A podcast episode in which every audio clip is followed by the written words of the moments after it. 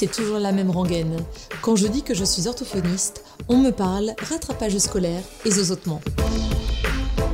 Avec OrthoPower, je vous propose de rencontrer des orthophonistes du quotidien, inspirés et inspirants, qui rendent notre métier si passionnant et tellement varié. Je suis Lucie Cambré, orthophoniste et cofondatrice de SoSpeech, des orthos qui se forment autrement. Aujourd'hui, je reçois Anne Solène, qui vient nous parler d'un sujet qui suscite bien des controverses, surtout en ce moment. Elle vient nous parler des freins restrictifs.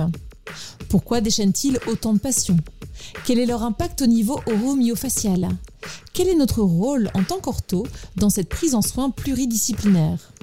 Voilà toutes les questions auxquelles on va tenter de répondre dans cet épisode. Bonjour Anne-Solène. Bonjour Lucie. Merci beaucoup d'avoir accepté euh, cette invitation de participer au mm. podcast OrthoPower. Euh, Merci à toi. Je t'en prie avec grand plaisir, surtout qu'aujourd'hui tu vas nous parler des freins, des freins restrictifs. Et je tenais particulièrement à, t'inviter sur ce podcast parce que tu as participé euh, à la traduction tu as été la traductrice principale, on peut dire. Euh, tu as été aidée avec une belle équipe. Avec une belle équipe euh, du bouquin de Richard Baxter sur euh, le frein. C'est ça, les freins de langue, de joue. Tout à fait. Est-ce que tu peux nous dire, déjà te présenter peut-être pour nous dire où est-ce que tu travailles, où est-ce que tu exerces et comment tu en es venu à participer à la traduction d'un bouquin? Orthophonie. oui, alors du coup pour me présenter, donc moi je m'appelle Anne-Solène Amblard, je suis orthophoniste en libéral à Pornichet. Je suis diplômée de l'école de Paris euh, depuis juin 2019.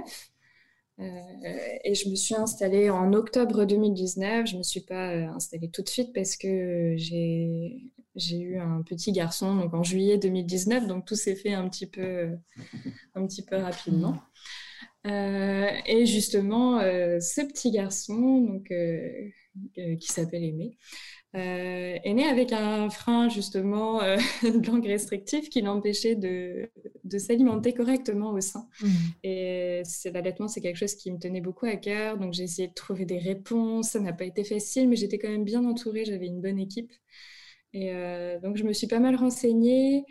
Euh, à ce moment-là, en parallèle, il y a trois orthophonistes qui ont lancé un groupe, euh, un groupe de travail sur les freins bah, que tu connais, donc euh, un super groupe créé par Élise, Fanny et Sabine. Donc, ça m'a permis de me lancer un petit peu dans un peu plus de recherche. Et c'est dans ce groupe-là que Audrey avait parlé du. Audrey, donc le COUF, qui avait parlé du livre euh, Tongue Tide. Et là, je me suis dit, mais il a l'air super ce livre. C'est dommage qu'il soit pas en français parce mmh. que ça permettrait euh, plus euh, ce qu'il soit euh, accessible à plus de monde. je me suis dit, tiens, ça pourrait être sympa. pourquoi pas de le traduire Comme ça, voilà. Un, de ces jours. Puis le confinement est arrivé et j'avais beaucoup plus de temps disponible. Et à ce moment-là, donc j'avais contacté Richard Baxter pour lui demander s'il voulait pas s'il était d'accord pour qu'on en fasse une traduction. Et euh, donc, euh, bah, il était euh, enchanté. En plus, en parallèle, il y avait déjà une, une traduction espagnole. D'accord. et en, en, ce moment, je crois que c'est il y a une autre traduction, peut-être finlandaise, ou je ne sais plus du tout, mais en tout cas, c'est encore de traduction dans d'autres pays. Excellent. donc voilà, c'est comme ça que je me suis un peu lancée dans cette aventure mais euh, voilà, j'ai pas voulu m'y lancer toute seule parce mmh. que c'est quand même un gros travail. Donc il y a Audrey euh, qui a fait un énorme travail de relecture. Elle a relu deux fois le bouquin entièrement. Euh, ensuite, j'ai pas mal, pas mal de collègues qui ont apporté justement des, des réponses quand j'avais des questionnements. J'ai pas mal d'autres collègues qui ont relu qui ont relu des chapitres. Donc euh, voilà, c'était un, petit travail euh, de fourmi. Malgré tout, il reste euh, des, petites, des petites erreurs qui seront corrigées à la prochaine, prochaine édition. Mais en tout cas, c'était un, un, beau projet et on a essayé de faire le maximum. Est-ce que tu peux nous dire, Anne-Solène, qui est Richard Baxter? Oui, tout à fait. C'est un chirurgien dentiste américain euh, qui, euh, qui travaille depuis quelques années justement dans ce domaine-là. Euh, alors, ça fait pas non plus 20 ans, mais lui aussi a été confronté à cette problématique-là parce que ces deux petites filles, je me rappelle plus l'âge exactement de 5 ans environ, je crois, ont eu justement, avaient des freins restrictifs qui les empêchaient de de prendre le sein correctement. Donc, il s'est vraiment penché sur cette problématique, euh, déjà à titre personnel, et après, mmh. c'est devenu vraiment euh, un enjeu pour lui de, de, faire connaître cette problématique aux parents, aux professionnels. Et d'ailleurs, d'ailleurs le, le livre, tous les fonds sont reversés à des associations caritatives. C'est un livre qui est financièrement assez accessible mhm. euh, pour ce type de livre et c'était vraiment justement pour qu'il puisse euh, euh, pour qu'on puisse voilà, le proposer euh, au maximum de personnes, vraiment pour faire euh, connaître cette problématique qui existe depuis des millénaires. Voilà, c'est ça. Parce que j'allais justement te demander, euh, qu'est-ce qui s'est passé dans le monde de l'orthophonie ou dans le monde de la nutrition ou de, de la pédiatrie pour qu'on parle comme ça des freins restrictifs? J'ai l'impression que ça fait, allez, on va dire une année, une année et demie, ou peut-être que je me tiens pas euh, suffisamment au courant et que ça fait beaucoup plus longtemps. Mais en tout cas, en France, j'ai pas l'impression qu'on en parle depuis, euh, au niveau de la pratique orthophonique, hein, j'entends, euh, qu'on en parle depuis longtemps. Alors, ça a certainement parlé, bien sûr, aux conseillers en, lactation ou aux pédiatres, mais j'ai l'impression qu'en orthophonie, c'est quelque chose d'assez récent. Alors, je dirais, voilà, deux années, Peut-être que je suis attentive à ça depuis euh, deux ans et encore, j'ai mhm. l'impression qu'au niveau euh, euh, formation professionnelle, on a encore un manque peut-être. Alors peut-être que je suis une vieille ortho et je me tiens pas assez à la page, tu me diras. Mais déjà, qu'est-ce qui, qu'est-ce qui peut expliquer cet engouement? Alors, cet engouement, je pense que ouais, c'est vrai qu'en ce moment on parle pas mal de, de mode, euh, d'épidémie. Je sais qu'il y a une, euh, une, émission qui est assez connue qui parle, euh, qui posait une question là récemment pour avoir des témoignages. Les hmm. freins, est-ce que c'est une épidémie? Plus que de mode ou d'épidémie, je parlerais plutôt de, de, prise de conscience, de reprise de conscience un petit peu en fait, dans le sens où les freins ça a toujours existé. On hmm. retrouve euh, on retrouve des traces euh, écrites euh, dans, dans, la Bible. Hmm. on retrouve. alors, ça, il y a toutes, toutes les références qui sont dans le livre, mais aussi dans des articles que je pourrais donner. et dans un autre livre qui est très intéressant. Euh, Louis XIII aussi avait un frein. Je suis allée voir le texte original et effectivement, on parle bien de ah son fameux frein de langue. Ah d'accord. euh, ouais, D'ailleurs, il y a une petite coquille dans le, dans le livre euh, qui dit que Louis XIII est né en 1610. Évidemment, tout le monde sait que Louis XIII est né en 1601 et pas en 1610. et quand j'ai vu ça, je me suis dit, mais quelle aberration ah C'est dingue de se tromper de 9 ans. Enfin, j'en ai, ai été choquée, personnellement. C'est une coquille qui mérite d'être signalée quand même. Je m'en suis rendue du compte euh, il n'y a pas très longtemps. On corrigera euh, tous. Toutes les personnes qui ont, qui ont déjà le bouquin euh, pourront corriger. Et donc, tu disais, oui, ça fait tellement quelque chose. C'est ça, en fait, qui existe vraiment depuis longtemps. Alors, dans le domaine de l'orthophonie spécialement, c'est finalement pas si récent que ça. Et il y a, y a des orthophonistes qui avaient déjà, qui le mentionnaient déjà dans les, dans les bouquins.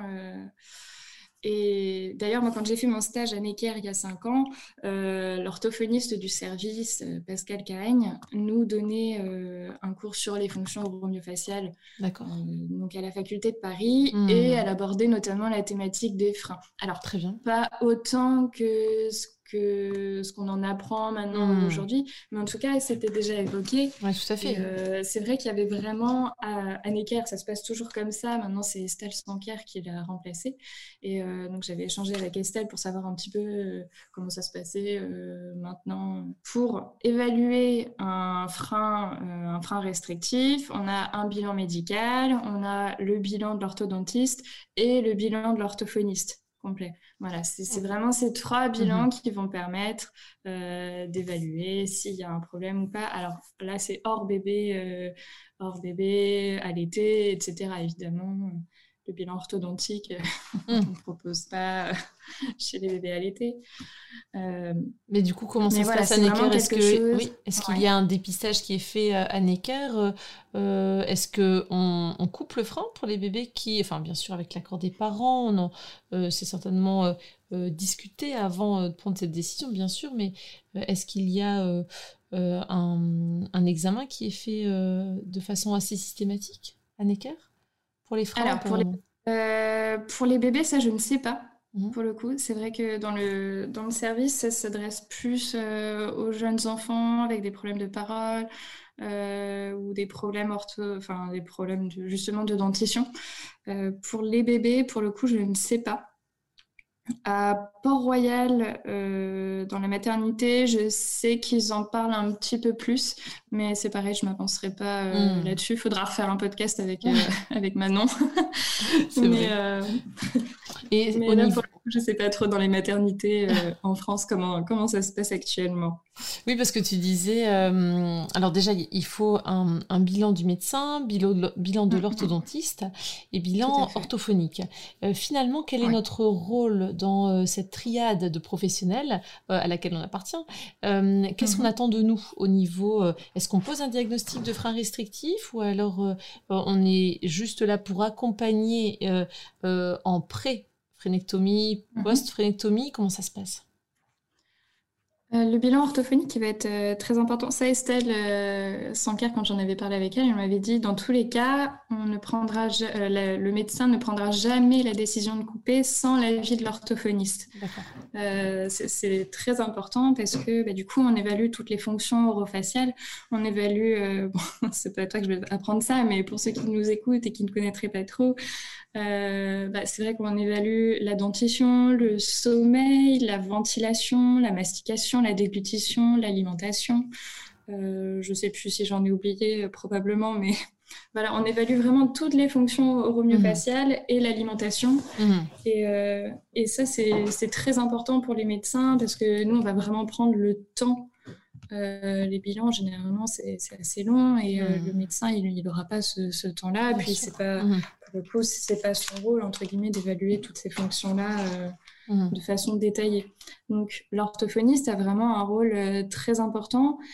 Et même chez les bébés, justement, euh, l'été, c'est vrai que il y a peut-être, c'est peut-être un petit peu moins connu dans le domaine de l'orthophonie actuellement. Mais c'est vrai que si on pouvait prendre l'exemple de ce qui se passe au Brésil, les enfants, quand ils naissent, euh, sont évalués systématiquement par euh, une orthophoniste. Mhm. Et pour vérifier justement euh, que la tuition se passe bien, vérifier s'il y a un frein restrictif ou pas, parce mhm. que, évidemment, encore une fois, tous les troubles de la tuition ne sont pas dus forcément un frein restrictif. Ça, mhm. on insiste vraiment là-dessus. Tous les bouts mhm. du monde ne sont pas dus à des freins restrictifs. Et ça fera plaisir à pas mal d'auditeurs parce que c'est vrai que c'est un sujet qui peut aussi euh, parfois exacerber les tensions euh, entre les pro-frénectomie euh, et les anti. Enfin, je pense qu'on peut trouver de la nuance et que c'est ça, je pense qu'il faut trouver le juste milieu. Hmm.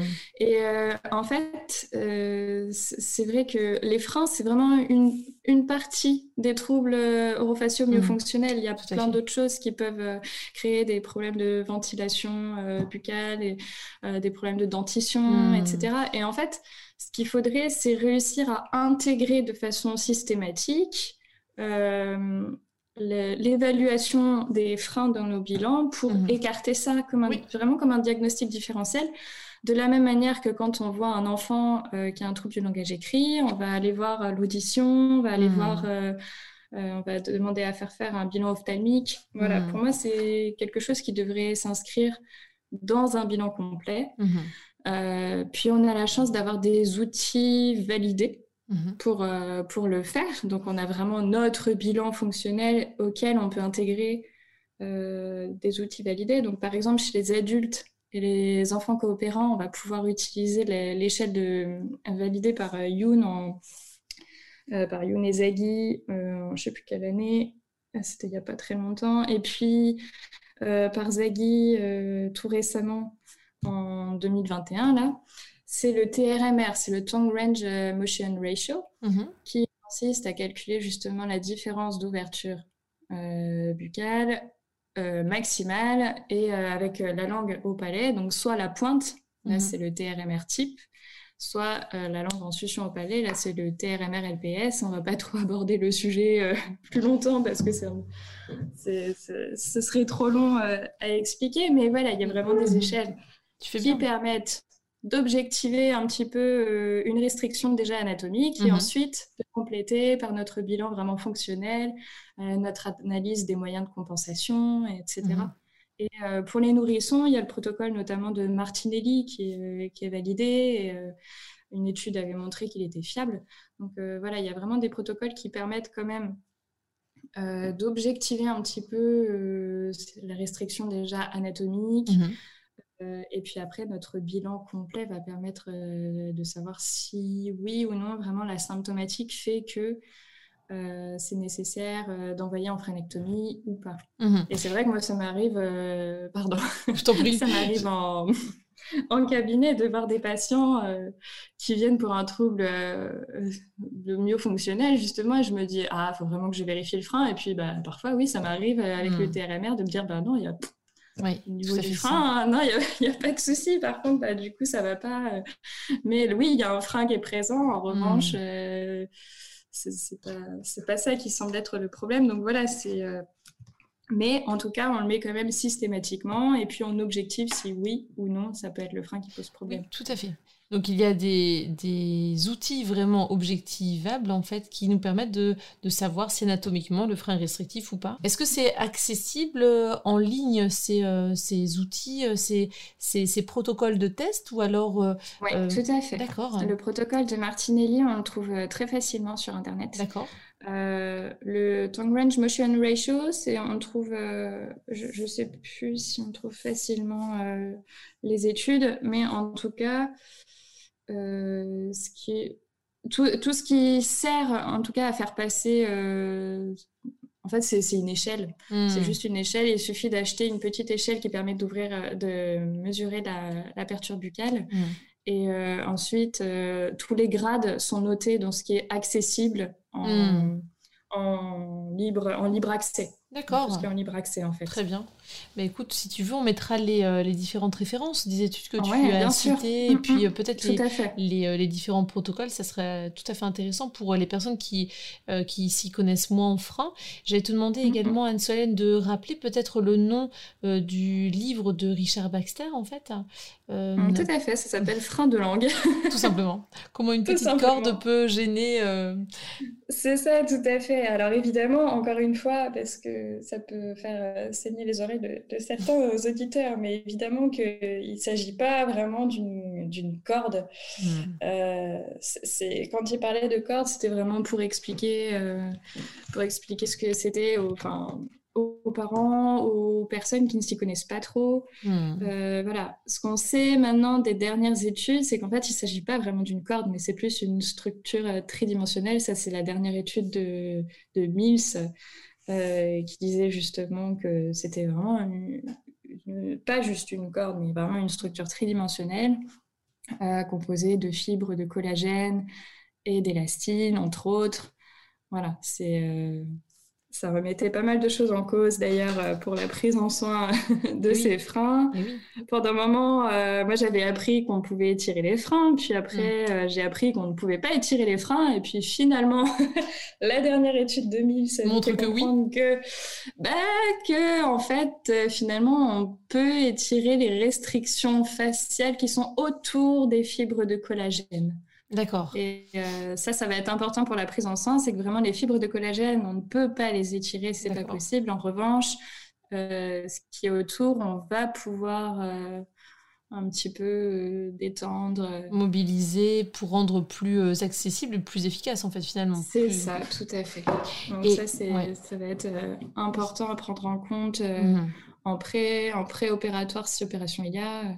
Mmh Mais effectivement, c'est important voilà, à savoir. Et c'est vrai que le domaine des freins, il y a plein d'informations qui, euh, qui changent un petit peu. Qui évolue parce que hmm. c'est un sujet, comme tu disais, euh, dont on parle de plus en plus, dont, euh, les chercheurs font de plus en plus d'études. Et il y, a plein de choses qui bougent sur hmm. le sujet. Donc, quelque chose qu'on apprend il y, a, il y, a, cinq ans peut changer. Peut changer. Et c'est vrai que comme c'est un domaine en orthophonie assez récent, euh, euh, on l'évoquait pas du tout, enfin, ou bien j'ai de mauvais souvenirs de, de mes années d'études, mais euh, il y a 20 ans, on n'évoquait pas du tout les, freins restrictifs, euh, bien que je me rappelle quand même de ma dentiste qui avait évoqué euh, le fait de couper mon frein de lèvres euh, à mes parents et qui avait été effrayée et qui s'était dit mais elle va avoir la lèvre qui va lui tomber vraiment jusqu'au menton. Bref, donc du coup, si finalement on parlait des, des freins, mais ça faisait un peu peur ou alors tout dépend de son expérience personnelle finalement. Hein. Je, je pense que ça, ça, joue aussi pas mal.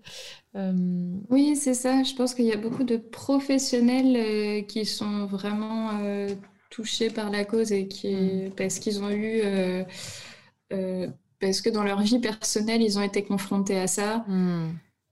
après, évidemment, il y en a qui, qui sont tout à fait qui sont tout à fait pour cette problématique et qui n'ont pas eu d'expérience mmh. personnelle, mais mmh, euh, c'est vrai qu'on en retrouve beaucoup en tout cas. Et puis même des personnes qui se rendent compte par euh, le biais de leur enfant qui a un frein restrictif que eux aussi en ont un. Est-ce qu'on parle du côté un peu euh, familial ou héréditaire Oui, c'est vrai. On dit que souvent c'est assez génétique. Mmh. Et quand on va faire l'évaluation pour l'enfant, on va regarder quand même un petit peu du côté des parents. D'accord. Et euh, souvent, on retrouve des choses euh, du côté des parents. Et il arrive même que les parents nous disent Ah, dis donc, euh, toute la symptomatique mm. que vous avez évoquée, c'est ce que j'avais quand j'étais petite. J'ai même une patiente récemment qui m'a dit bah, Écoutez, tout ce que vous avez dit, c'était moi et euh, mon père euh, empire. Eh oui. C'est vrai que. Est-ce que tu peux nous en parler d'ailleurs un petit peu, Anne-Solène, de euh, ce que un frein restrictif Alors pour l'instant, on parle de langue, mais on pourra parler éventuellement de frein de joue, je pense, et de lèvres. un frein restrictif lingual peut causer comme désagrément au niveau de, du développement oro-myofacial, en fait. Oui, tout à fait. Alors, déjà, si on, si on reprend vraiment les grands domaines, euh, ça va être vraiment au niveau de, euh, de l'allaitement, déjà, quand les, si on prend dans l'ordre. tout à fait. Euh, ça va être l'allaitement, ça peut être aussi l'alimentation au biberon, parce que c'est pas parce qu'on passe un enfant au biberon que ça se passera forcément mieux. Mm-hmm. Euh, ensuite, euh, ça va être euh, parfois au niveau de la diversification alimentaire. On va se rendre compte que c'est difficile, des enfants qui n'arrivent pas trop, très bien à gérer des morceaux. après, ça va être au niveau de la dentition, parce que on a, notre langue ne va pas développer, ne va pas façonner notre palais. donc, du coup, on se retrouve avec des palais qui sont très creux, très mmh. étroits, des donc les dents qui poussent, euh, qui se chevauchent, qui poussent de travers. Euh, euh, oui, c'est vraiment ça. Comme, comme la langue ne vient pas contacter le, palais, elle ne n'aide pas à ce que la croissance se fasse normalement au niveau palatin. Et on, on, assiste à des encombrements dentaires puisque le palais reste très étroit et la langue, malgré la rééducation orthophonique, par exemple, de euh, mise euh, dans une meilleure position, on va dire, de la langue au palais, au repos, mm-hmm. eh bien, on se rend compte que euh, même avec la meilleure volonté du monde, l'enfant n'arrive pas à automatiser ou l'adolescent n'arrive pas à automatiser cette, cette ascension de, de, la langue au palais parce qu'il n'y a pas assez de, place. On se rend compte que du coup, le frein est tellement restrictif qu'il empêche cette montée de la langue au palais. Donc finalement, on, on, donne des exercices à faire, que l'enfant ou l'adolescent va bien vouloir faire, euh, euh, mais très vite, on va se rendre compte qu'il n'y a pas d'automatisation et que le, le morphosquelette en est impacté de ce, frein restrictif. Oui, tout à fait, c'est ça. C'est euh, parfois on va et d'ailleurs ça on le voit même quand au bilan quand on essaie de demander à l'enfant de mettre sa langue au palais. Mmh. Alors, donc certains, on voit directement quand ils essaient de lever la pointe, là, ça va pas. Mmh. Euh, mais certains n'arrivent pas à mettre euh, vraiment à lever toute la partie euh, la partie moyenne voilà, de la hmm. langue. Il n'y a que la pointe qui va au palais, mais ils n'arrivent pas à, lever le reste. Hmm. Et c'est vraiment, la langue, elle doit vraiment être complètement au palais. C'est pas juste la pointe. Alors pendant longtemps, je sais qu'on a appris qu'il fallait que la pointe de la langue soit au palais, au repos. Euh, maintenant, on sait que. et même la pointe, pointe, pointe, l'apex. c'est vrai. Peut on peut aussi préciser que même la pointe, pointe, pointe, l'apex lingual, en fait, mhm. finalement, est euh, jamais au palais. Parce que quand on demande, enfin jamais, en tout cas ça dépend des, des, personnes, si ça leur est confortable, pourquoi pas, mais euh, quand on demande de mettre l'apex contre la palatine, on peut essayer ça correspond peu à une position de repos. Très souvent, c'est en effet une grosse partie de la langue qui vient contacter le palais, mais vraiment la pointe, pointe, pointe de la langue, elle a tendance à, dévier un peu vers, euh, vers le bas, vers les dents, sans les toucher idéalement. Mais euh, c'est vrai que, en effet, si l'enfant arrive à lever seulement la pointe, mais euh, avec beaucoup de mal, euh, ça vaut la peine de, tester le frein. Comme disait euh, Cécile mm. dans un des épisodes de podcast, regardez la bouche de vos patients, faites ouvrir les bouches. toujours. Tout à fait, c'est vrai.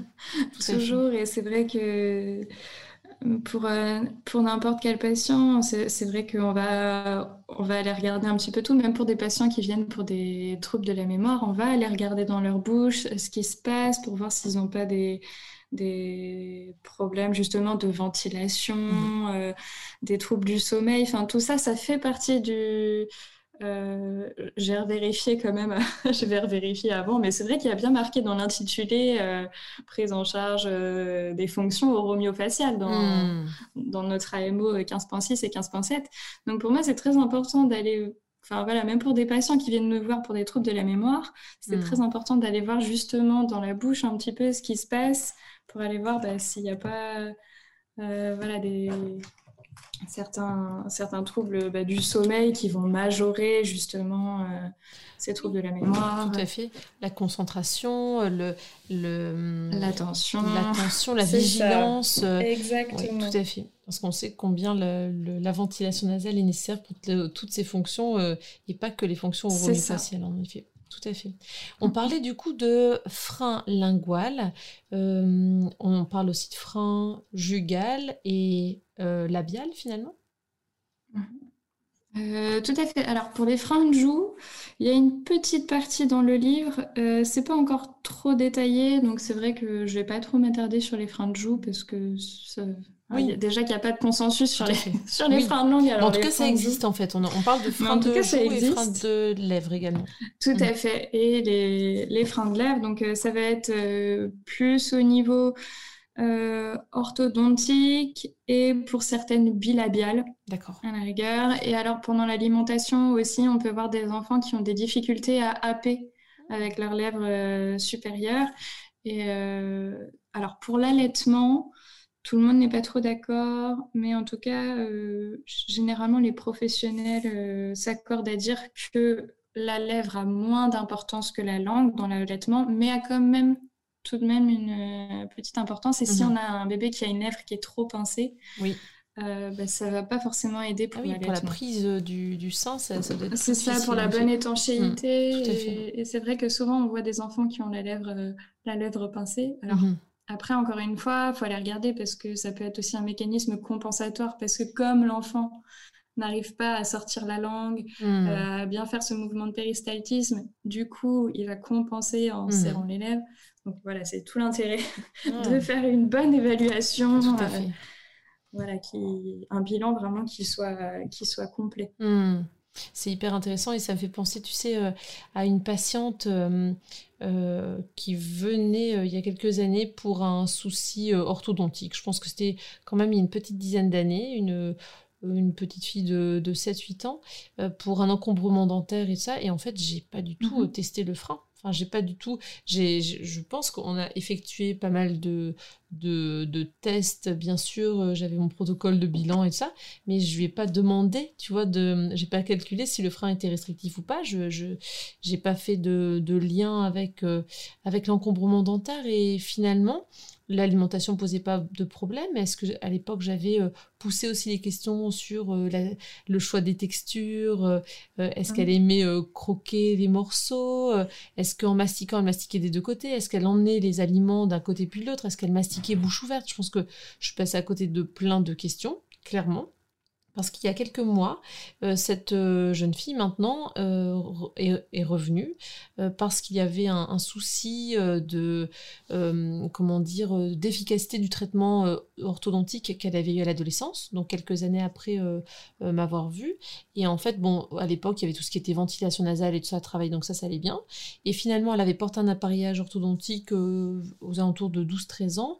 là, elle revient me voir et en fait, je me dis tiens, on va regarder le frein. Eh ben, voilà pas que le frein était restrictif. Ok, super.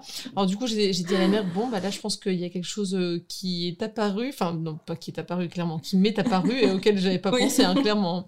Et, et, du coup, je vais demander d'aller voir euh, l'orthodontiste. Alors, euh, peut-être aller voir un autre orthodontiste parce que c'est vrai que lui non plus il l'avait pas vu celui d'époque tu sais et je pense que la maman était allée voir un stomato comme elle devait justement envisager l'extraction des dents de sagesse de, son fils en même temps. Enfin bref, donc elle est allée voir un stomato. Euh, et en fait, euh, là, je devrais la revoir ces prochaines semaines parce qu'on a mis en place une sorte de, de, suivi, mais plutôt de partenariat. Tu vois, on se voit quelques fois avant, euh, avant l'opération pour mettre en place un suivi pour prise en soin de post-phrénectomie. et le, le, traitement orthodontique n'a eu aucun effet. Enfin, vraiment, c'était fou. Et je me suis dit, mais comment je suis passée à côté de ça? Voilà, comme quoi. Ça peut arriver. Oui, c'est, mais enfin, c'est vrai que moi j'avais vu un, enfant en séance qui était suivi depuis longtemps en orthophonie dans son ancienne région. Mmh et euh, donc moi, il venait me voir pour un trouble articulatoire et c'est vrai que tout de suite, quand il a ouvert la bouche, on a vu cette langue en cœur, je me, je me suis dit, ah oui, mais mmh. effectivement, on aura beau essayer de lui apprendre euh, n'importe comment, comment placer sa langue. C'est hyper compliqué pour lui. Alors pareil, tout le monde n'est pas d'accord sur l'impact d'un frein sur la parole. Euh, néanmoins, quand même, tous ceux qui, qui travaillent, euh, euh, tous ceux qui font partie justement des associations internationales des freins de thérapie non fonctionnelle voient quand même souvent la corrélation Mhm. Donc, c'est pareil pour un, trouble. Euh, tout à l'heure, on parlait des symptômes qui sont possibles. Euh, effectivement, les troubles articulatoires en, font partie. Mhm. Euh, il y a plein, plein de symptômes qui sont possibles. Je pourrais mhm. te donner un, un, petit, un petit tableau récap aussi à mettre dans les, dans les fichiers à ah, partager. Super, ouais, super bien. Et en même temps, tu vois, ça me fait penser à une, dame, une de mes patientes là actuellement, 84 ans, que je suis pour une maladie neurodégénérative, et elle a un frein restrictif, c'est sûr. Parce qu'en mmh. voulant travailler sa dysarthrie, on, est on a été amené à, à, voir ce qui se passait dans la bouche, essayer de sentir. Et en fait, elle a vraiment un frein de langue restrictif. Quand je lui ai demandé de tirer la langue et de l'orienter vers le nez, elle n'arrivait pas à l'élever ni, ni dans la bouche ni en dehors de la bouche. Et c'est une dame qui a toujours mangé normalement, enfin normalement, de tout ce qu'elle voulait, euh, qui a toujours euh, articulé comme elle voulait, tu vois. Donc euh, ça peut aussi arriver qu'on ait un frein de langue restrictif sans, sans, sans symptômes en fait, quelque part. Hein. Ouais, c'est ça, c'est la restriction, bah, elle va être vraiment anatomique. Mm. Euh, et après, il n'y aura pas forcément de symptômes. Et encore une fois, c'est là où ça va être important d'aller poser les bonnes questions tout à fait. Euh, parce qu'il y a aussi certains parents, alors je prends les parents, mais ou certains patients, mhm. qui nous disent euh, non, non, il n'y a pas de problème. Et puis quand on creuse, oui. alors c'est pas histoire de trouver des problèmes, mais c'est vrai que quand on creuse, euh, par exemple au niveau du sommeil, mhm. on a des parents qui vont nous dire oh, non, non, il dort très bien, il dort 12 heures. oui, d'accord, il dort 12 heures. Est-ce qu'il est, bien en fatigué Voilà, est-ce qu'il est bien est qu'il En qualité de sommeil, comment on est mm. Et après, quand on leur demande alors est-ce qu'il a la bouche ouverte? Est-ce qu'il mm. ronfle? Est-ce qu'il fait l'horloge? Euh, Oui, mais comme tous les enfants. Mmh, ah non, justement. Justement. est-ce qu'en se réveillant, il est fatigué? Est-ce qu'il est fatigué? Est-ce qu'il est, est, vaillant et il sort de son lit euh, très facilement?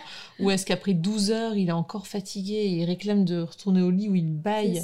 Donc, euh, ouais, C'est ça, je dis aussi aux parents, est-ce que par exemple, il est un petit peu, un petit peu suractif? Mmh. Est-ce qu'il bouge beaucoup? Est-ce qu'il a besoin de tout le temps bouger? Oui, Pour lutter un peu contre, contre une somnolence, en fait, qui, qui l'entraînerait toujours vers l'endormissement à chaque fois qu'il est en, classe ou dans une activité qui demande de l'attention, Et même pour l'alimentation, d'ailleurs, euh, quand on va chercher un petit peu, euh, si les parents nous disent qu'il n'y a aucun problème d'alimentation, si on creuse, parfois ils peuvent nous répondre euh, bah oui, effectivement, c'est vrai, il gobe ses aliments, il ne hmm. les mâche pas. ah oui, c'est vrai, les carottes crues, il n'aime pas ça. Mais. c'est voilà, il y a des petites choses parfois quand on creuse, euh, hmm. enfin où les parents pensent que tout va bien, et c'est là notre rôle qui est très important, mmh euh, vraiment d'aller bah, d'aller fouiller un petit peu et c'est pas pour, euh, pour créer des problèmes, mais en même temps, nous, on les ressent en cabinet. Oui, tout à fait. Euh, c'est qu'il généralement, c'est qu'il y a un problème. Donc, mm. il va falloir vraiment creuser et poser ces questions. Oui, comme par exemple au niveau euh, texture, en effet, est-ce que l'enfant préfère tout ce qui est moelleux, tout ce qui est lisse, comme des pommes potes, plutôt qu'une pomme à croquer, par exemple? Ça serait pas ça. que par rapport il mange de tout, il mange des compotes. Comment? En pommes potes. Et au niveau des gâteaux, qu'est-ce qu'il aime? Bah, Plutôt les, les madeleines d'accord. Qu'est-ce qu'il aime euh, en termes de, légumes? Ah, Il mange de tout, de tous les légumes, et plutôt en purée. Donc c'est vrai que ça, ça peut nous aiguiller en effet. Et cette dame, je ne suis pas rentrée dans les détails parce que de toute façon, elle serait euh, pas du tout partante pour agir euh, sur son frein mm, à mm, son mm. âge. Et puis, selon elle, il n'y a pas de, de, de soucis. Mais c'est vrai qu'au niveau, par exemple, des chaînes musculaires, tu sais, au niveau de son dos, elle souffre beaucoup depuis toujours des cervicales et c'est vrai que euh, on sait que d'avoir une restriction comme ça, bah, le frein restrictif au niveau de la bouche ne peut pas laisser indemne les structures musculaires voisines, c'est impossible. D'office, ça tire à un endroit, ça tire au niveau du dos, ça tire au niveau des cervicales, on a des points de tension et euh, certainement que c'est en lien aussi en partie euh, avec, enfin en lien avec son, avec son frein de langue. Et souvent, effectivement, on retrouve euh, chez, les... Alors, plus chez les adultes que chez les enfants. Mhm. Les enfants se plaignent rarement de ce genre de choses. Mais chez les adultes, effectivement, on va retrouver euh, des, des, tensions euh, au cou, des migraines, mhm. des, des, problèmes aux articulations temporomandibulaires aussi, la mâchoire qui craque. Mhm. ça peut être un bruxisme, justement. Enfin, c'est plein de choses. Hein. Ouais, des... Il y a pas mal de, pas mal de symptômes qu'on retrouve. Pour euh, évoquer la, rééducation, euh, Anne-Solène, est-ce que déjà toi, tu euh, t'es senti le besoin de te former davantage au frein Est-ce que tu as des, des, formations à évoquer ou à conseiller concernant les, freins restrictifs ou en tout cas toute la sphère oromyofaciale qui traite des, enfin, des formations qui traitent des, des freins? Tout à fait. Je pense que c'est un sujet important à évoquer parce que si c'est un sujet qui nous intéresse, il va pas juste falloir se former aux freins restrictifs. Ça, c'est important à savoir, c'est mm. qu'en ayant fait juste une formation sur les freins, euh, ça sera trop spécifique finalement. On, ouais, on ne mm. sera pas capable vraiment de prendre en mm. charge.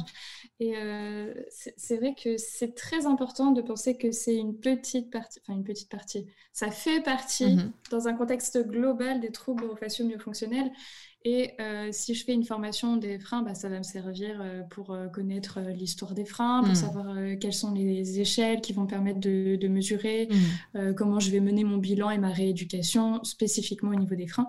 Mais quand même, dans un contexte plus global, il faudra que j'ai aussi des outils, donc faire des formations sur les troubles, euh, les, bah, les troubles. Mmh. Euh, il y, a de très bonnes formations. Sur les troubles alimentaires pédiatriques mmh. aussi, c'est très important d'avoir ces formations-là.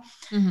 Euh, d'avoir des formations, une formation dans les troubles du sommeil aussi. C'est, ça se fait, c'est un petit peu plus récent, mais, mais voilà, c'est important d'aller, d'aller chercher un petit peu dans, dans ces domaines. Très bien. Euh, moi, si j'avais juste fait une formation sur les freins, mhm. je pense que. Tu te sentirais démunie peut-être Oui, je me sentirais complètement mhm. démunie et et enfin, on a, de toute façon, on a toujours besoin de se former plus, mais en tout cas, je pense que qu'il faut vraiment, euh, vraiment aller faire des formations dans un contexte plus global et ensuite mhm. y a posé dans une petite partie de notre bilan hmm. la partie frein. Mais ça, c'est vraiment important à dire, c'est qu'on ne fait pas un bilan frein. Non, c'est que du coup, on fait notre bilan des fonctions romiofaciales et, euh, et ou de l'alimentation. Et euh, en fonction de, de ce qu'on voit, bah, de toute façon, en diagnostic différentiel, on va regarder le frein. Et euh, à partir des, de ce que j'ai cité tout à l'heure, mhm. et voilà, ça nous donnera, euh, ça nous donnera bah, notre diagnostic orthophonique, très bien. qui est très important. Tu fais très très bien de le préciser parce que ça, ça s'inscrit dans une démarche globale et c'est vrai que on ne peut pas euh, avoir les, avoir le, comment dire, le, euh, le, profil global du patient si on ne pose que des questions spécifiquement sur le frein. Ça serait très, très court de toute façon. On ne serait pas euh, au niveau des, des questions et de l'interrogatoire, ça serait très, très limité. C'est ça, puis c'est dans le sens où peut-être même à l'inverse, on peut le voir, euh, où si je me concentre sur le frein, je vais à tout prix vouloir voir un, frein qui est restrictif. Alors que si je le mets dans un contexte plus global, bah, ce mhm. qu'il faut savoir, c'est que les symptômes qu'on a évoqués tout à l'heure relatifs au frein, c'est des symptômes qu'on retrouve euh, dans plein d'autres troubles euh, des fonctions romiofaciales. Et c'est pour hmm. ça que qu'il faut faire attention et ne pas faire ne, pas avoir de, de frein là où il n'y en a pas, tout en prenant conscience que c'est une problématique qui est réelle et qu'il mhm. ne faut pas mettre de côté. Voilà. C'est le fameux juste milieu dont on parlait tout à l'heure. La nuance, tout à fait. c'est ça. Super. Pour terminer, euh, Anne-Solène, par rapport à ce sujet des freins, est-ce que tu peux nous dire euh, en quelques mots euh, les opérations qui sont proposées? Est-ce qu'on parle de frénotomie, de frénectomie et de frénuloplastie. Alors la frénotomie, c'est plutôt quand on coupe le frein. Mhm. La frénectomie, c'est plutôt quand on enlève le frein complètement. Euh, et la frénuloplastie, euh, c'est un peu trop compliqué, donc j'encourage les auditeurs à aller chercher euh, directement sur Google. Mais, ça se fait aussi la frénuloplastie plutôt chez les adultes et les enfants coopérants. On ne fera pas une frénuloplastie euh, chez un nourrisson, c'est tout ce que hmm. je peux dire. Mais euh, on va plutôt partir sur une frénotomie ou une frénectomie. Hmm. Pour finir, pour ton petit garçon, est-ce que tu voudrais bien en parler? Est-ce que tu lui as fait euh, faire une frénectomie ou une... Ah, tout à fait, c'était mon premier, mon premier cas clinique. et c'est vrai que c'était dur parce que nous, on a dû se déplacer. Alors, il avait trois semaines de vie quand on a fait l'opération. On est monté jusqu'à Paris. C'était la canicule. J'étais une maman euh, désespérée euh, qui voulait, qui tenait à fond à son allaitement. Et euh, c'est vrai que c'est difficile d'y aller en se disant bon, j'y vais, mais c'est vrai que les professionnels s'accordent pas trop. Hmm. donc, est-ce que vraiment je fais bien d'y aller? Et bon, c'est vrai que j'ai pas regretté parce que l'allaitement s'est mieux passé tout de suite après. Hmm c'est vrai que pour moi, c'est pas quelque chose qu'il faut voir euh, comme quelque chose de magique. Parfois, ça se passe pas comme ça. Euh, j'ai eu la chance que ça, se passe, euh, ça se passe bien. Dans la plupart des cas, ça se passe bien juste après. Il mhm. faut toujours prendre conscience que parfois, il peut ne pas y avoir d'amélioration flagrante parce que bah, il y a une comorbidité, il y a autre chose. c'est pareil, si on, D'où l'importance de faire vraiment un, check-up global pour pas oublier, hmm. euh, pour pas mettre de côté une autre pathologie qui serait passée un petit peu, euh, un petit peu à l'as. Donc ça, c'est vraiment important. Mais en tout cas, moi, j'ai eu de la chance que, que ça se passe bien et que du coup, que ça, entre guillemets, sauve mon allaitement. Hmm, J'étais plutôt, plutôt rassurée. Après, euh, après j'en profite pour parler, euh, pour parler de ça, c'est que plus on va le faire, euh, c'est une, une phrénectomie ou une phrénotomie, il ne faut pas que ça se fasse dans la précipitation. Mhm. Néanmoins, si, euh, d'où l'importance d'un dépistage qui soit valide et fiable, c'est que si on sait que le frein peut vraiment avoir un impact, plus on le fait euh, mieux ce sera pour mm. euh, le bébé. Il n'y a pas longtemps, j'ai vu, euh, j'ai vu justement un post du Breeze Institute, qui est qui, qui, est justement l'institut du docteur Zaghi qui fait pas mal de recherches et qui postait justement une photo d'une petite qui avait été opérée à trois jours de vie. Mhm. Euh, bon, bah, l'opération s'est très bien passée. La petite t'était beaucoup mieux juste après.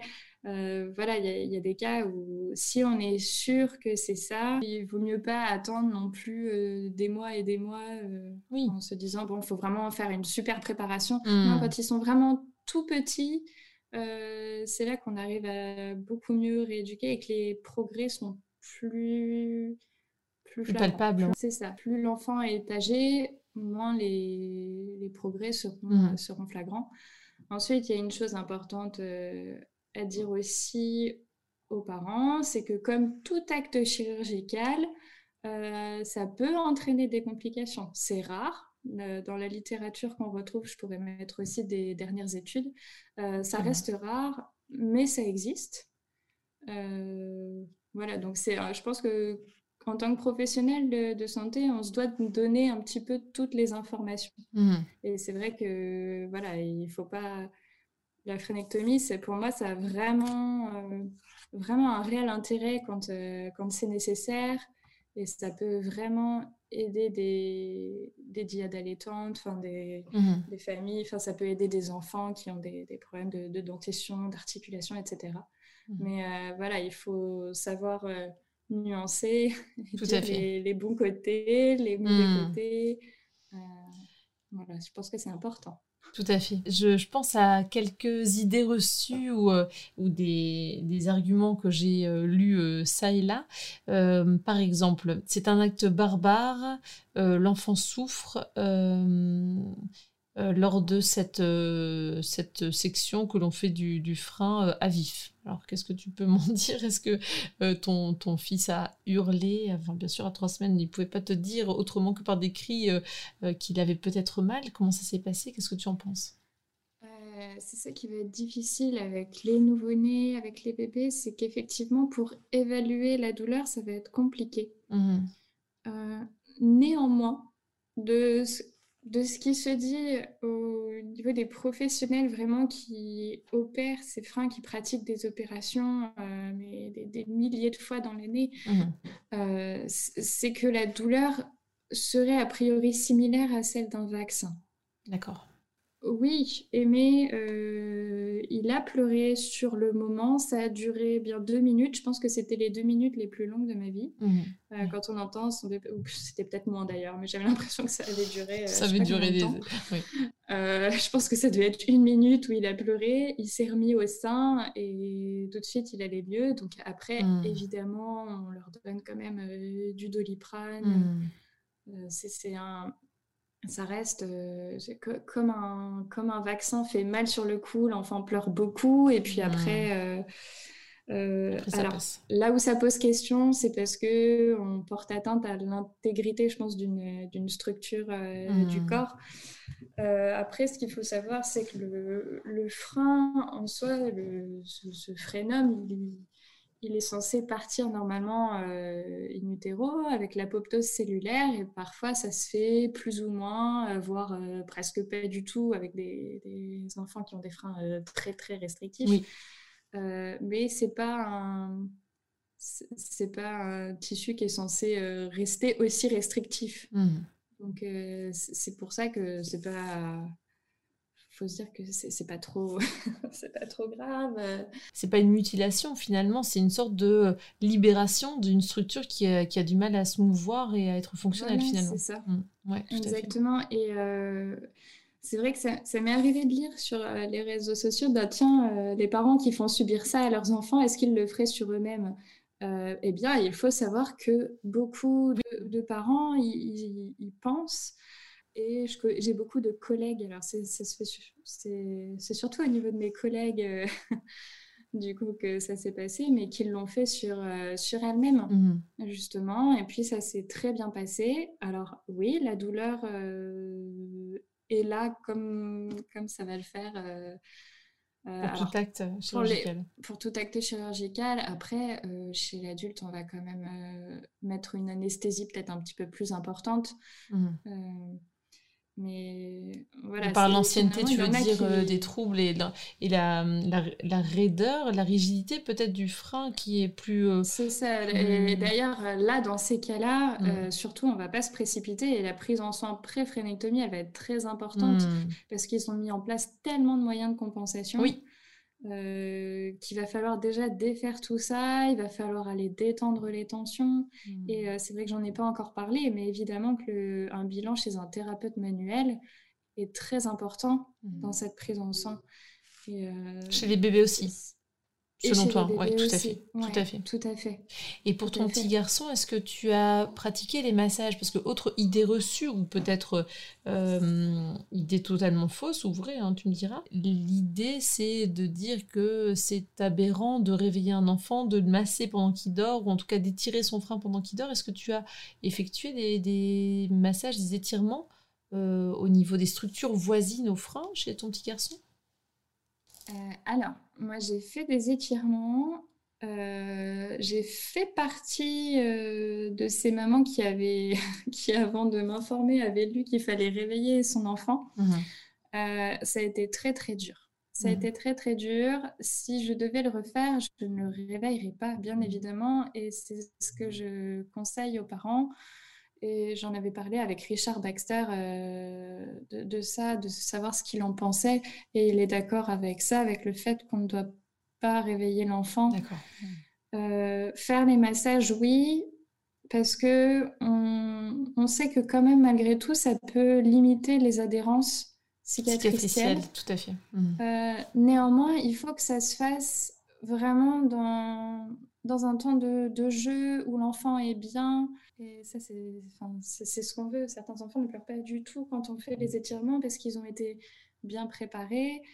Euh, après, encore une fois, quand ils sont vraiment tout petits, quand ils sont nourrissons, je pense que l'allaitement peut être euh, suffisant. Enfin, nourrisson, je parle de quelques jours. Hmm. Je pense pas forcément besoin d'aller faire euh, ces massages quand ils sont tout petits, mais ça c'est vraiment à titre personnel et de toute façon, euh, je me mouille pas trop parce qu'il n'y a pas de consensus là-dessus. C'est ça, tout à fait. C'est important de le dire. Hein, euh, quand il n'y a pas de, de consensus, c'est bien de le dire. Il n'y a pas de consensus. Donc, moi, je dis toujours aux parents écoutez, y a...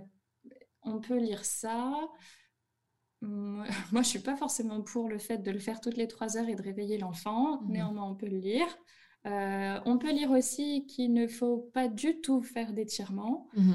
Euh, je ne suis pas convaincue que ce, soit, que ce soit le mieux non plus, mais peut-être encore une fois trouver un juste milieu. Un juste milieu, tout à fait. c'est ça. Et puis surtout que le parent ne se mette pas la pression. je pense mhm. que c'est l'une des choses les plus importantes que parce qu'un parent qui va se dire euh, mince faut que je fasse le massage euh, hmm. j'ai oublié de le faire et qu'il fait dans le stress l'enfant va le ressentir ça va pas être bon donc il vaut mieux qu'il le fasse que deux trois fois dans la journée mais vraiment bien bien plutôt que euh, en faisant dix fois un peu à l'arrache hmm. ouais et sur un mode plutôt rébarbatif puis finalement ça ça tiendrait pas ouais. Tout à fait. Il y a, y a plein d'autres petites choses qu'on peut mettre, euh, qu'on peut mettre à côté, euh, encore une fois, selon, selon l'âge de, de l'enfant. Hmm. Donc, c'est à partir de quel âge que tu prends euh, en soin en pré-frénectomie, par exemple? Le plus, plus jeune que j'ai eu devait avoir 2-3 semaines. D'accord. c'est ça. de toute façon, on les prend, voilà, on les prend assez tôt quand les, quand les médecins euh, veulent bien nous les envoyer, euh, généralement ça fonctionne bien, mais il y a encore euh, quelques médecins, quelques médecins réticents à la prise en charge orthophonique tout hmm. court. Oui, c'est ça. Donc bon, ça arrive et là c'est notre rôle justement de, d'informer, de d'informer les médecins justement sur sur cette problématique de frein, mais pas que parce que bah, un trouble de la succion peut être dû à autre chose et généralement quand il y a un trouble de la succion, bah, ça peut mener aussi à d'autres problèmes euh, plus mmh. tard, toujours en lien avec euh, le développement euh, des fonctions oromyofaciales. Tout à fait. Et imaginons que tu reçoives un jeune patient, tu te rends compte euh, lors du bilan que le frein est restrictif, tu voudras en mhm. avoir le cœur net, puisque tu disais euh, très justement que euh, le diagnostic finalement se ferait mhm. en collaboration, en partenariat avec d'autres professionnels de santé. Dans ces cas-là, tu envoies vers qui en première intention après avoir informé les, les parents? Moi, je pose le diagnostic de frein restrictif mhm. selon des échelles que tu tout le bilan. Oui, c'est ça. Néanmoins, de toute façon, c'est pas mon rôle, mais je dirais jamais à un parent, il faut le couper. Oui, de toute façon. Ça, c'est pas, ça, c'est pas mon rôle. Moi, je pose le bilan, je dis, bah, écoutez, il y a une restriction mmh. linguale. Euh, au niveau de la symptomatologie, ça donne ça. Euh, au niveau de tout, tout, ce qui est fonctionnel, euh, ça donne ça. Mm. Mais je renvoie, je renvoie quand même vers, euh, systématiquement vers un, vers un médecin, effectivement. Mm-hmm. Et lui, après, bah, décidera s'il coupe ou pas. Et je renvoie quand même vers un thérapeute manuel, parce que, que ce soit un ostéo ou un chiro, mm-hmm. parce que j'aime bien avoir le retour justement sur, sur toutes les tensions corporelles. Donc ça, c'est important. Et puis ça, c'est pas mon rôle. Et ensuite, quand c'est chez le bébé à l'été, là, je renvoie aussi vers une consultante en lactation. Mmh, tout à fait. Euh, après, euh, ça, peut être aussi eux qui renvoient vers moi. Enfin voilà, généralement, on a un petit réseau. Mmh. Euh, on sait un petit peu vers qui, vers qui renvoyer. Après, moi, je n'ai pas de réseau prédéfini non plus, mais c'est vrai que... Après, ça se sait quand on travaille avec euh, cette connaissance de ce que les freins peuvent, euh, freins restrictifs peuvent euh, avoir comme conséquence sur toutes les fonctions romiofaciales et que mm. progressivement tu as les mêmes, euh, les mêmes professionnels de santé euh, qui collaborent, qui ont les mêmes patients, enfin ça, c'est assez vite, on arrive facilement à se constituer en fait une sorte d'équipe, même sans être en, en, maison médicale, très bien. C'est ça. Puis, bah, effectivement, euh, après, parfois, euh, on renvoie vers, vers, certains médecins, puis euh, les patients reviennent vers nous en disant bah, Je vois pas, je vois pas ce que vous vouliez dire. Le médecin n'a trouvé aucun problème. Mmh. Donc là, on se dit Bon. Pour cette problématique-là, je vais peut-être avoir un deuxième avis. C'est ça. Oui, peut-être que pour cette problématique-là, si la personne n'est pas forcément sensibilisée ou formée, c'est peut-être plus difficile, en effet. Mmh. C'est ça exactement. Et ça, c'est comme, euh, c'est comme pour, tout. Hein. Tout à fait.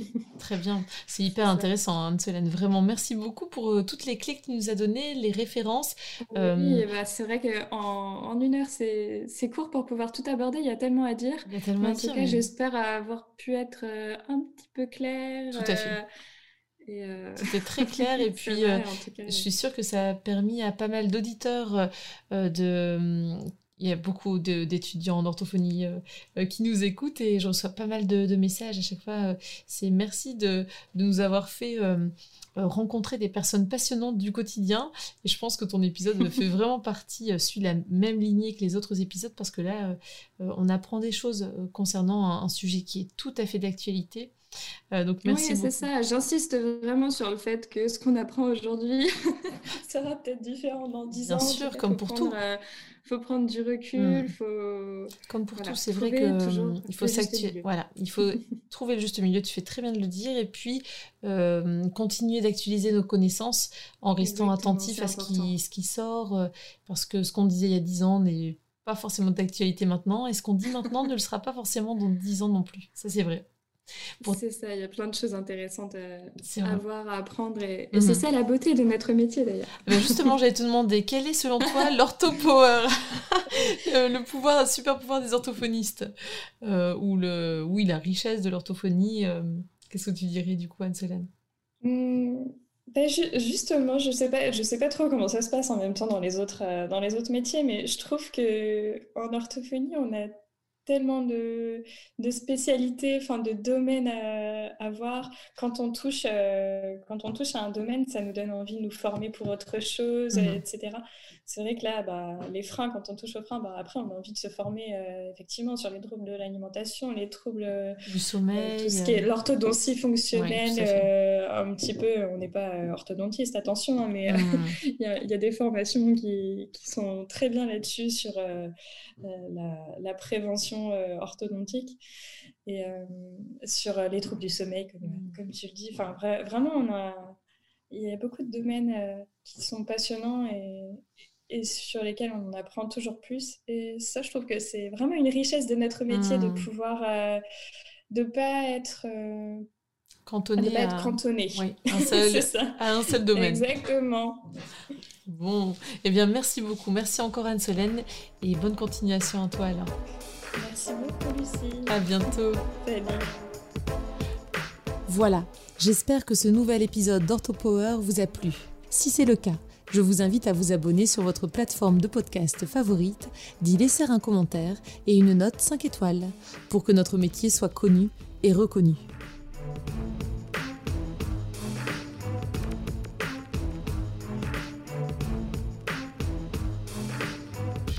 OrthoPower